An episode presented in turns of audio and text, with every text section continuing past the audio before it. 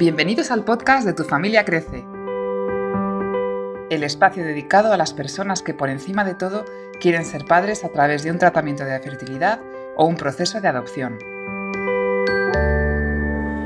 Nuestra misión es acompañarte, informarte y ayudarte. Queremos hacerte crecer educando tus emociones.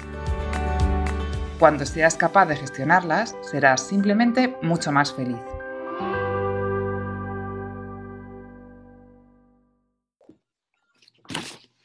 Hola Jimena, ¿qué tal? Bienvenida. Gracias María, ¿qué tal? Bueno, pues bienvenida otra vez de nuevo al podcast de Tu familia crece. Eh, ya te tuvimos aquí hace unos días, eh, nos contabas esa aventura tuya de, ser madre canguro, cómo empezó todo y, hasta, bueno, hasta el momento de la transferencia de, esos embriones. Y nos encantaría ahora que continuaras con esa historia, sobre todo desde, desde que te enteras que estás embarazada hasta el nacimiento de ese bebé. Así que, bueno, pues eh, este es tu espacio. Cuéntanos, cuéntanos cómo fue ese momento, esos primeros momentos de enterarte que estás embarazada. Dale. Bueno, después de la transferencia de los dos embriones en, Brasil, que yo viajé de Lima a Brasil a que me dan la transferencia ahí, regresé a Lima y, empecé a hacer mi vida normal, regresé a trabajar al, al trabajo y a los dos dos o tres semanas creo que tenía programada el examen de sangre de rutina, ¿no? Para ver las hormonas. Entonces, sí, ese día yo estaba con muchos nervios, o sea, la expectativa de que esto tiene que resultar, esto tiene que resultar, y siempre con la confianza de que como que iba a salir, ¿no? Y efectivamente, a las, creo que habíamos quedado con mi hermano en hacer un Skype en la tarde para, después de, haber visto los resultados este, de, de, laboratorio que te manda el mail. Entonces primero entré yo con así, con una, el corazón se me salía del pecho, más que con mis hijos, porque, no sé, era como que, ¿no? Diferente. Entonces entré, a la entré al, al, al, link y, este, y ahí vi la hormona súper alta. Entonces, ¡ah! dije, sí, estoy embarazada, estoy embarazada, qué nervios, ¿no? Qué emoción, qué nervios. Entonces, lo primero que hice fue llamar a mi marido, y a mi, a mi esposo a su trabajo y me contesta y le digo, vas a ser tío. Madre mía. Papá, sino tío, claro. Entonces, nada, celebramos por teléfonos y, en la tarde ya teníamos el Skype con, mi hermano y mi cuñada y, recuerdo que eh, entra el Skype, ellos entran al, sí, ellos entran sin cámara. Y yo creo que entraron sin cámara porque después me dijeron, porque tenían miedo de que la noticia iba a ser negativa, o sea, de repente era negativa, y no querían que yo les viera su cara de tristeza. Entonces, este, cuando vi que no prendían la cámara, les dije, prendan la cámara, prendan la cámara. Y aprendieron su cámara y, y, nada, o sea, vieron el link, vieron la hormona y súper festejo, felicísimos, súper emocionante. Entonces fue un momento, uno de los momentos más lindos, pues, ¿no? De, de todo, el, de todo el, el, proceso del embarazo. Claro, y, y, cómo fue también decírselo a tus hijos, por ejemplo, ¿no? Que, que, bueno, con los chicos esperamos, porque como eran tan chiquitos, habíamos decidido esperar eh, hasta que, y bueno, y con todos, o sea, los únicos que sabían eran mi mamá y los papás de mi cuñada. Y con los demás decidimos esperar eh, hasta que yo esté, o sea, pasar el primer trimestre, ¿no? Y estar seguros de que este embarazo eh, ya era un embarazo más seguro, ¿no? Entonces, en esos momentos, en realidad, mi vida continuó normal, trabajando con los chicos en la casa, mi esposo también, ellos también.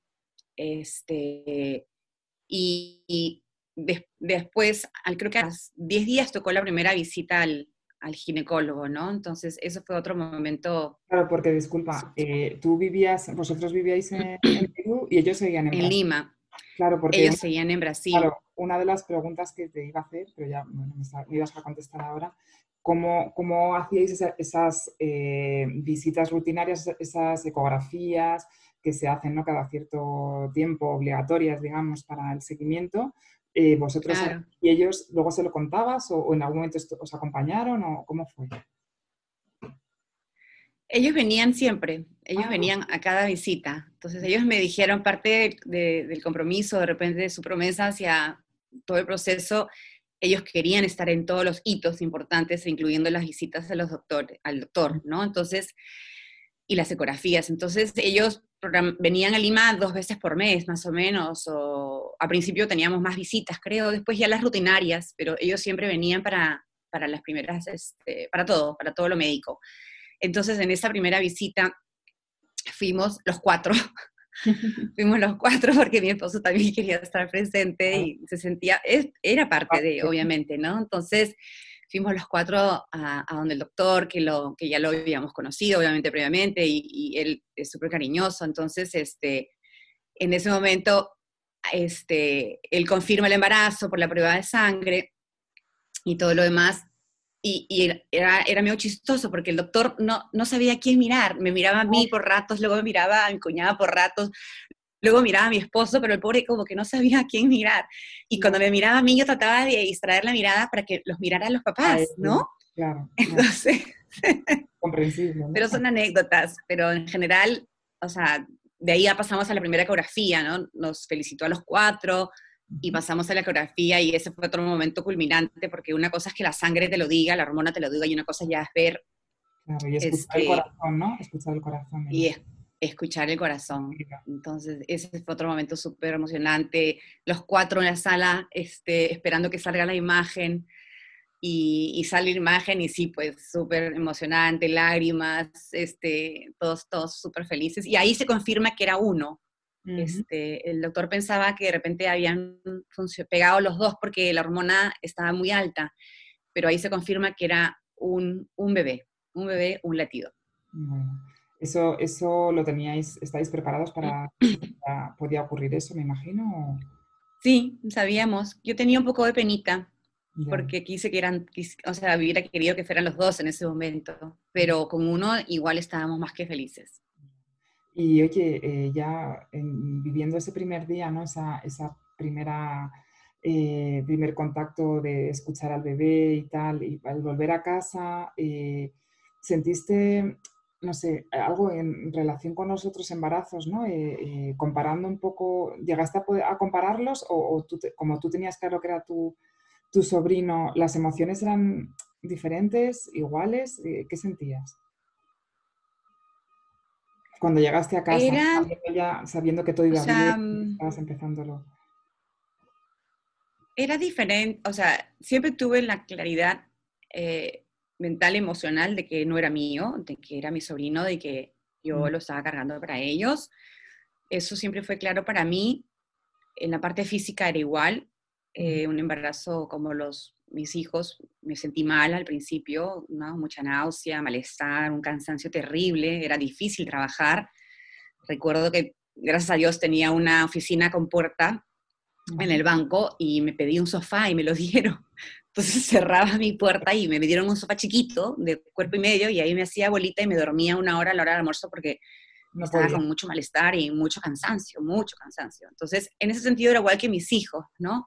O sea, físicamente era un, un embarazo normal y mm. aguantarse el malestar hasta que poco a poco iba pasando. Y por el lado de mi cuidado, creo que me cuidé más en este embarazo que los míos. O sea, los míos me cuidaban.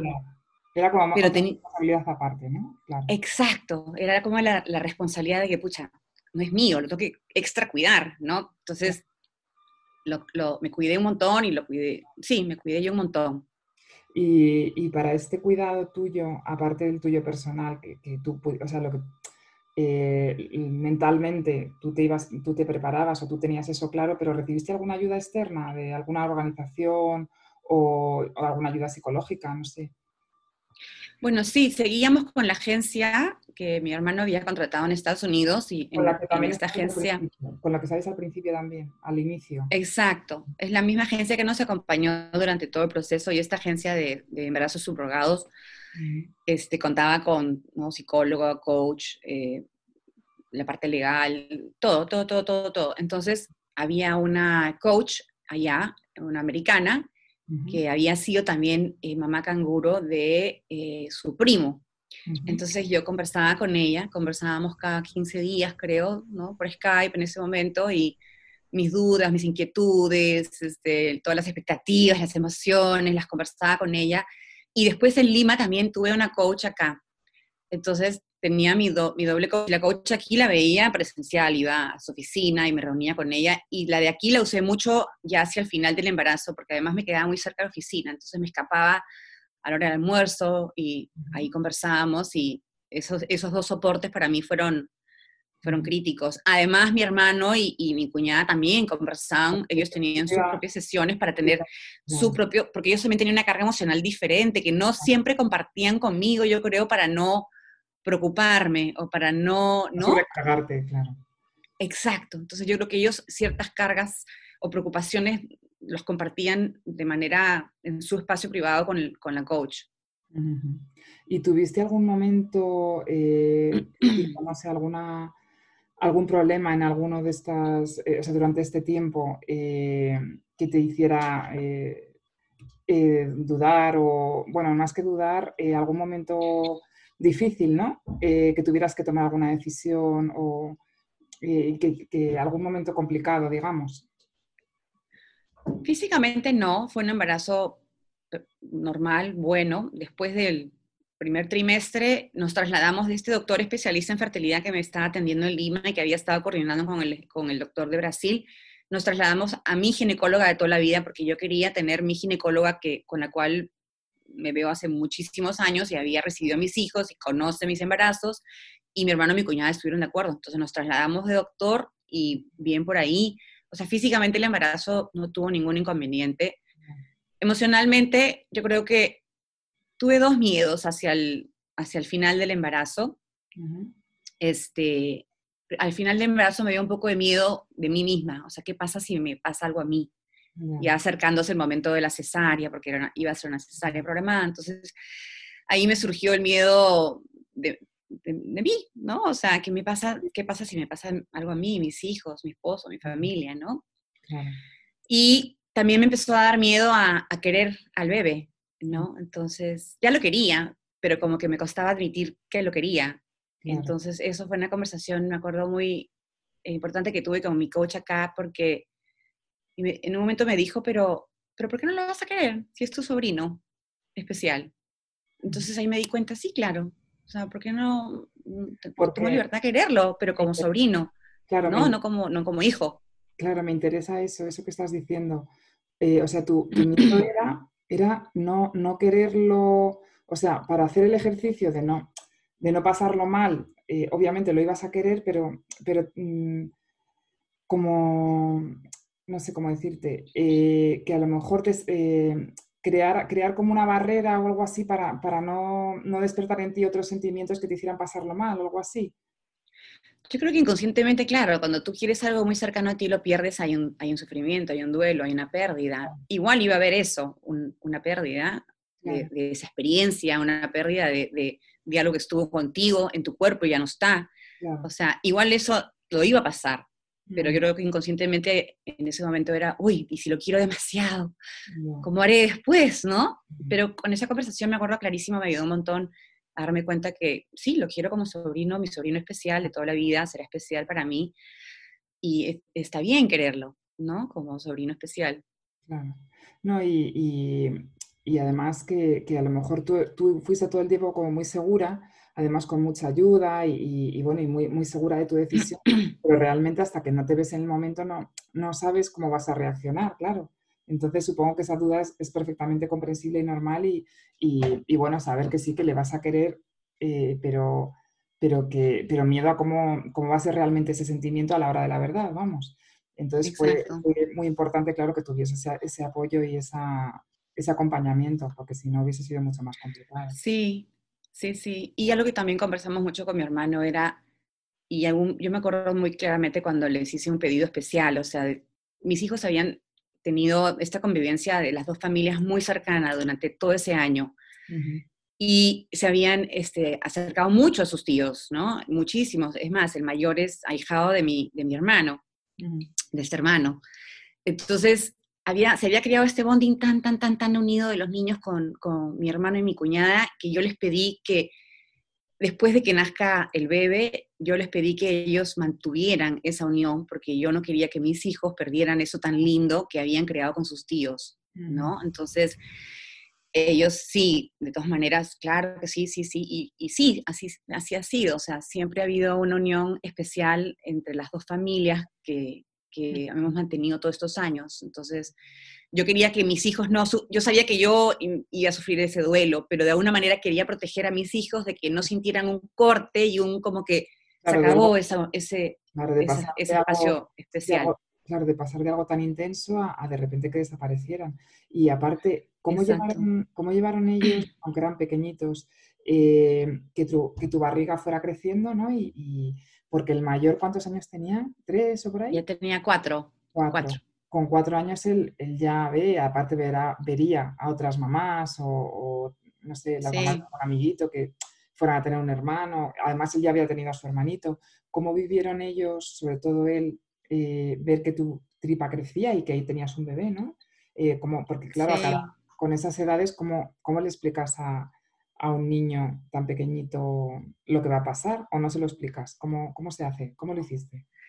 Lo hicimos con, bueno, la, psicóloga y las coaches nos, nos eh, sugirieron hacerlo con un libro y mi hermano se consiguió un libro especial que habla de dos familias de canguros, donde una familia le carga al cangurito en la pancita y luego esa familia le entrega a la otra el cangurito para que sea suyo, ¿no? Complete su familia. Entonces, ese día ya, ya, ya habíamos pasado el trimestre, ya se me estaba viendo más la barriga, ya le teníamos que contar a los chicos. Entonces, ese día los cuatro nos sentamos y mi esposo y yo les empezamos a, explicar el libro, el de cuatro años muy atento, muy atento a toda la historia, el de dos añitos corriendo alrededor, muy chiquito, muy chiquito, a sus vueltitas, ahí se conectaba, se desconectaba. Pero el de cuatro miró, escuchó, leyó todo el libro con nosotros y creo que hizo un par de preguntas, no me acuerdo, y al final dijo tres cosas que las voy a contar porque a mí siempre me impresiona la sabiduría de ese niño tan chiquitito. Dijo, mamá, entonces tú no le vas a dar tu leche a ese bebé. Y dijimos, no, no le vamos a dar, yo no le voy a dar leche a ese bebé. Y después dijo, ay, entonces mis tíos le van a poner su nombre. Sí, nosotros no le vamos a poner nuestro nombre porque no es nuestro, ¿no? Lo estamos haciendo por ellos. Y al final dijo, entonces nosotros vamos a seguir siendo cuatro y ellos tres. Entonces con eso, ocha, nos quedó tan claro de que él había entendido perfectamente con esa historia lo que estábamos haciendo y la base del amor, ¿no? Del amor que yo le tengo a mi hermano y a ellos por, y por, por eso ofrecí esto, ¿no? Claro, qué importante es cómo bueno, eh, ser claro con los niños, eh, adaptándonos siempre a, la edad de, ellos y a, lo que, a, la, información también que nos reclamen. Eh, pero transmitiéndoselo con un cuento y encima viendo él el amor y el, cariño con el que estabais viviendo todo el momento este, todo, todo este periodo, ver tíos, o sea, eso es súper importante para que ellos lo hayan como asimilado y, vivido como una no sé, una forma más de familia, ¿no? Una, normal. Normal y, y, han crecido con eso y, lo aceptan eh, de una forma natural y, están felices con ello. Eso es muy importante. Claro. O sea, Leiden, el mayor, creció después, ¿no? Cuando creció a los entró al colegio, al poco tiempo él entró al colegio, yo estaba súper panzona, o sea, él entró al colegio a prekinden en, en marzo y yo di a luz el 15 de marzo y él, yo fui el primero de marzo con mi panza, panza enorme a acompañarlo a su primer día pre-kinder y este y para él, o sea, él ya estaba, él ya había interiorizado todo esto hacía rato, pero después la misma nos contó que él a veces preguntaba a sus amiguitos si ellos venían de la panza de su mamá o de la panza de su tía. Ah, Entonces, para él era normal, ¿no? De repente tener este, este tipo de embarazo. Que no vengas de la, de la, mamá, necesariamente puedes venir de, de, tu tía o de alguien más. Claro, claro. Oye, ¿y, y cómo viviste esto con, con, otras personas, ¿no? Con amigos, con las madres del colegio. O sea, ¿cómo, cómo fue, no sé, hablarlo? ¿Lo hablabas? ¿Lo, lo comentaste? ¿O cómo, cómo lo manejasteis eso? Sí, sí lo comenté porque había que contar un poquito a la gente más cercana, ¿no? O sea, bueno, mis amigos íntimos sí los fuimos contando poco a poco. Bueno, el primerito fue contarle a la familia, ¿no? Después de la confirmación del embarazo del primer trimestre. nos juntamos todos con mis, otros hermanos, ¿no? Mis cuñadas, este, y nos juntamos todos una noche y, ahí mi hermano y mi cuñada contaron la noticia, estaban todos en shock porque uno que otro sospechaba que estaba embarazo, embarazada porque me sentían, me veían media maluca, pero nunca se imaginaron que no era mío, ¿no? No era nuestro, entonces, este, ahí contaron y estaban súper felices. Y a las dos semanas hizo otra reunión con todos mis tíos, con todo, ya con la familia sentí, mis tías, mis, mis tías, este, y ahí contamos a, a, los tíos, a los tíos abuelos de estos, de estos niños, ¿no? Este, y después con los primos, y así fuimos, él, él como que mi hermano tenía muy claro cómo quería hacer su plan de comunicación. Entonces, ahí ellos son bien estructurados, entonces tenían muy claro cómo lo querían hacer y ahí nosotros fuimos participando con ellos en, en su manera de compartir la noticia. Y con mi trabajo, ahí decidí yo, obviamente, le conté a mi equipo, yo tenía un equipo ¿no? bastante grandecito en ese momento, entonces nos sentamos todos y les conté lo recibieron súper bien, se emocionaron, este, me cuidaron, o sea, fue lindo, mis amigas también, y, la poco gente, a poco.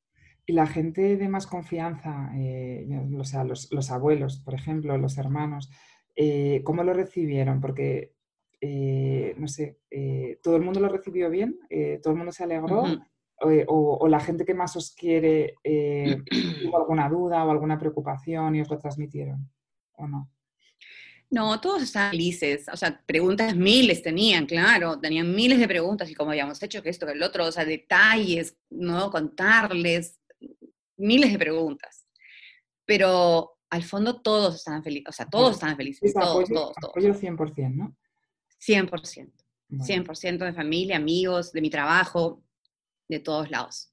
Fundamental, entonces, fenomenal para, para, ti que tenías sobre todo ahí toda la carga. Oye, y, y ya llegando al momento del parto, eh, ¿cómo fue? ¿Cómo fue ese momento, sobre todo eh, emocionalmente hablando para ti? Bueno, antes del parto, claro, los días pasaban y la emoción em, aumentaba, se acercaba el día, se acercaba el día. Ya teníamos una fecha, 15 de marzo, entonces en realidad yo no tenía mucho que preparar, era un embarazo diferente también ahí, porque no tenía que preparar eh, cuarto, camita, pues nada, ¿no? Cuna, eh, ropa, nada, era mi maletín. Sí, sí, y tú, punto. y por ejemplo, tu cuñada que estaría preparada, ella sí estaría preparando todo eso, ¿no? o sea, os dicen la fecha del parto y ella prepara, prepara la maleta del, bebé para las cosas de él para el hospital, supongo. Eh, todo. la bienvenida, o sea, no sé, su cuarto, su cuna, su. Bueno, todo. Todo, todo lo que una hace. Claro, ¿cómo fue eso para ti? Para mí fue diferente, no tenía que hacer lo que usualmente hacía. Este, yo estaba emocionada pero tranquila, pero sí lo sentía ellos estresados, o sea, estresados, emocionados con hay que preparar todo antes, que es lo normal, ¿no? Es lo normal y, y, y días previos, ¿no? Mucha comunicación, todo, todo va bien, los últimos controles, todo perfecto, confirmación de la fecha, llegamos a la clínica, nos internamos, este, mi esposo yo me interné y estaba mi cuñada, estaba mi hermano, mi esposo se quedó a dormir conmigo esa noche y la cesárea era el día siguiente tempranito y habíamos coordinado con mi ginecóloga para que ella había pedido permiso a la clínica para que ingresáramos los cuatro a la sala de parto y pidió una excepción y aparentemente se la dieron, todo estaba ok. Y esa mañana, al día siguiente, llegan hiper temprano mi Nacho y Claudia y estábamos los cuatro y ya antes de entrar a la sala de parto, viene mi hermano y me dice, Jime, ha habido un problema y el anestesiólogo no quiere que entremos todos. Entonces yo ahí sí me puse, se me caían las lágrimas porque yo quería, yo tenía que, yo, yo tenía que estar con mi, con mi, esposo, yo quería que mi esposo me acompañara, pero tampoco le podía quitar a ellos la experiencia de ver a su hijo nacer. Entonces dije, Dios, no, yo tengo que hablar con alguien. Y, y llamaron a, vino el anestesiólogo y yo le expliqué otra vez todo lo que estábamos haciendo, les hablé con enfermera, venía una enfermera a tomarme el pulso, le hablé a esa enfermera, venía otra enfermera a hacerme algo, le conté a esa enfermera, vino el anestesiólogo, le conté al anestesiólogo, le conté a todos los que me estaban preparando para la, cesárea y dijeron, ya, bueno, ok, autorizamos. Entonces, ¡ay, qué alivio!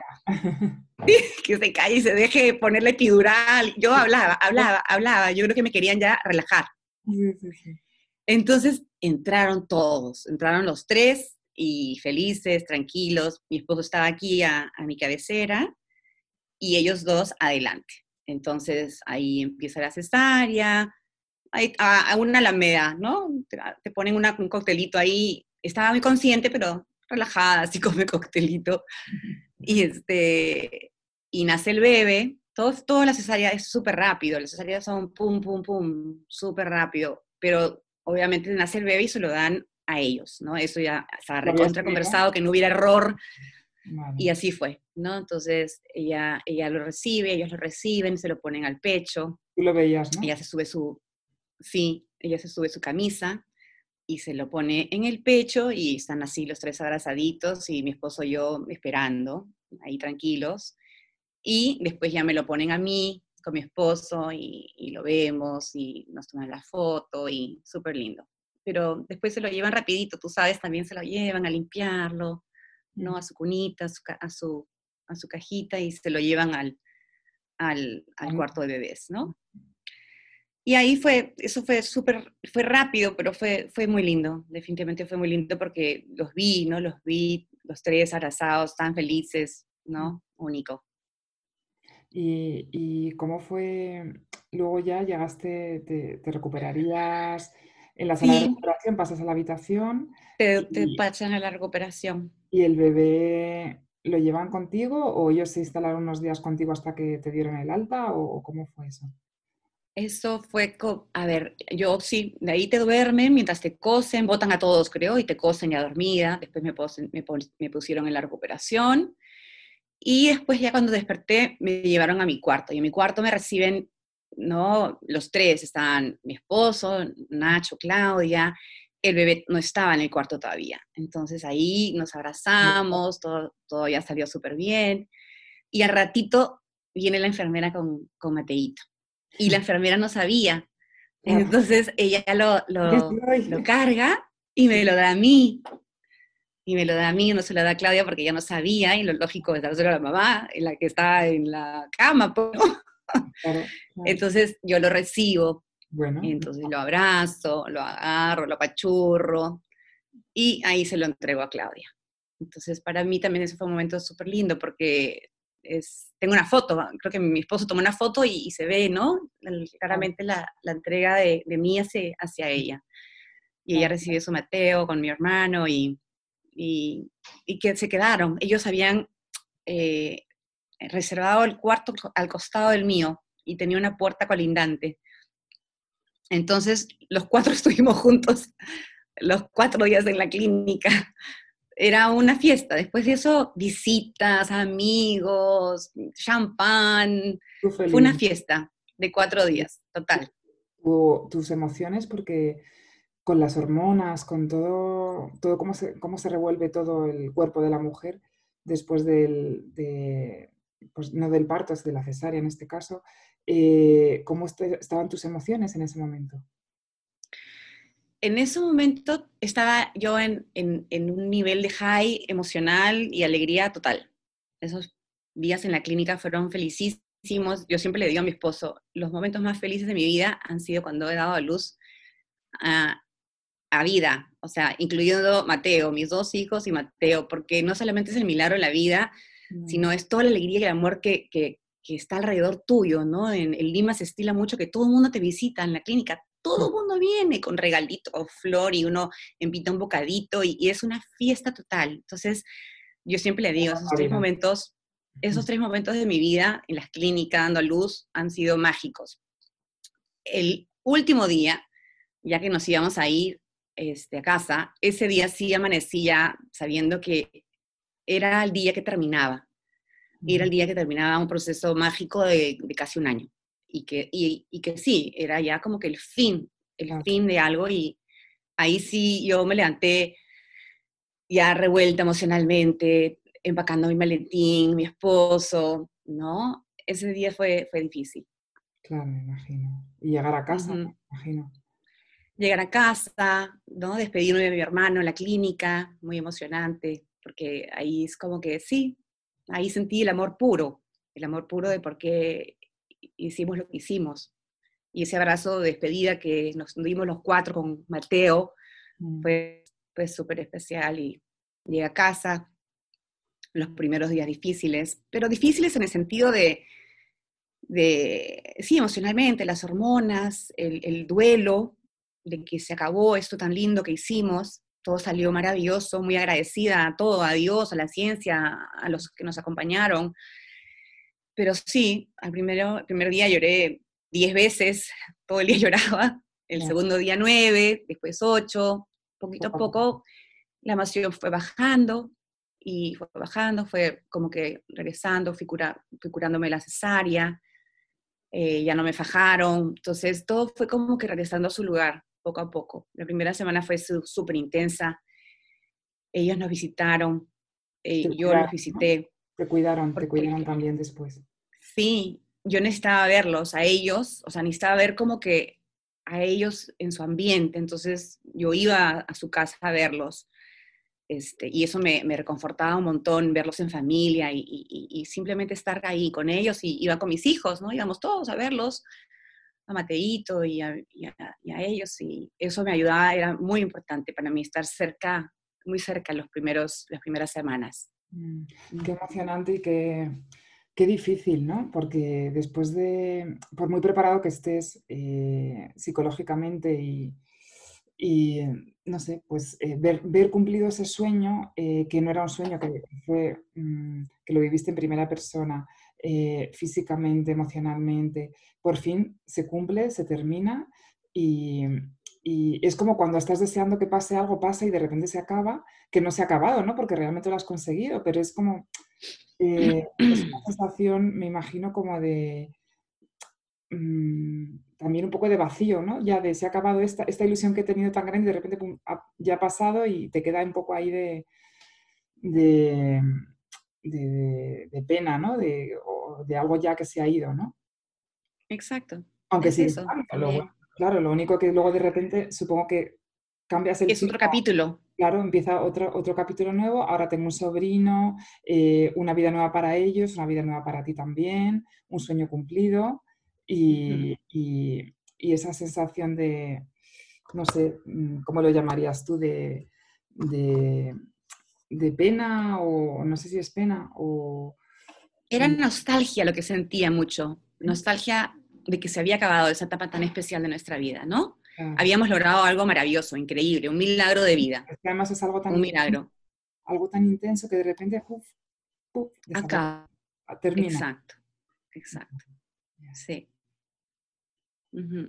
Madre mía, qué emoción, qué emocionante, que además lo he visto en tus ojos ahí como, como volvía esa emoción de ese día, ¿no? De, sí, uy, sí. De esos días, de esos días, del, nacimiento, de esa felicidad completa de, estar ahí los cuatro en el hospital, las visitas y luego de repente, claro, ese, sí. ese vacío, que bueno, también con tus niños tan pequeños rápido se llenaría, ¿no?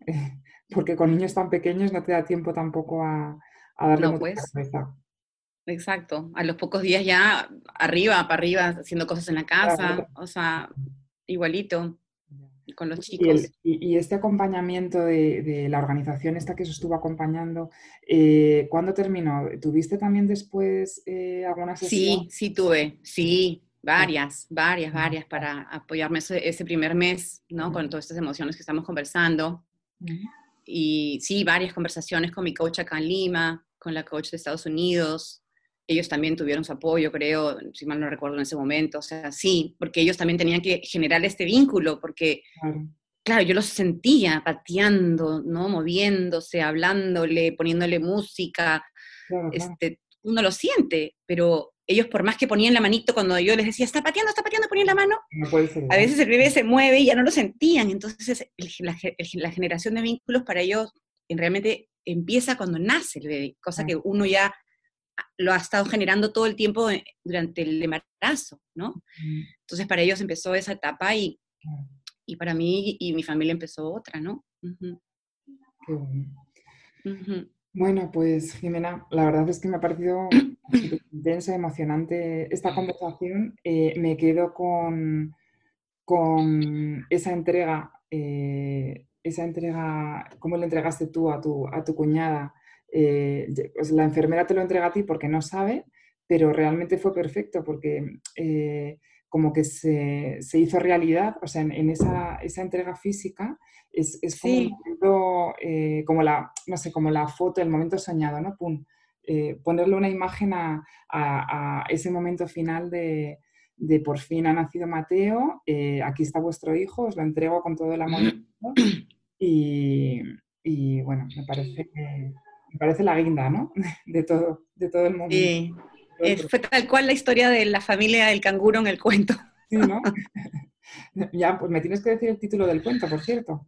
¿Cómo lo tengo que buscar.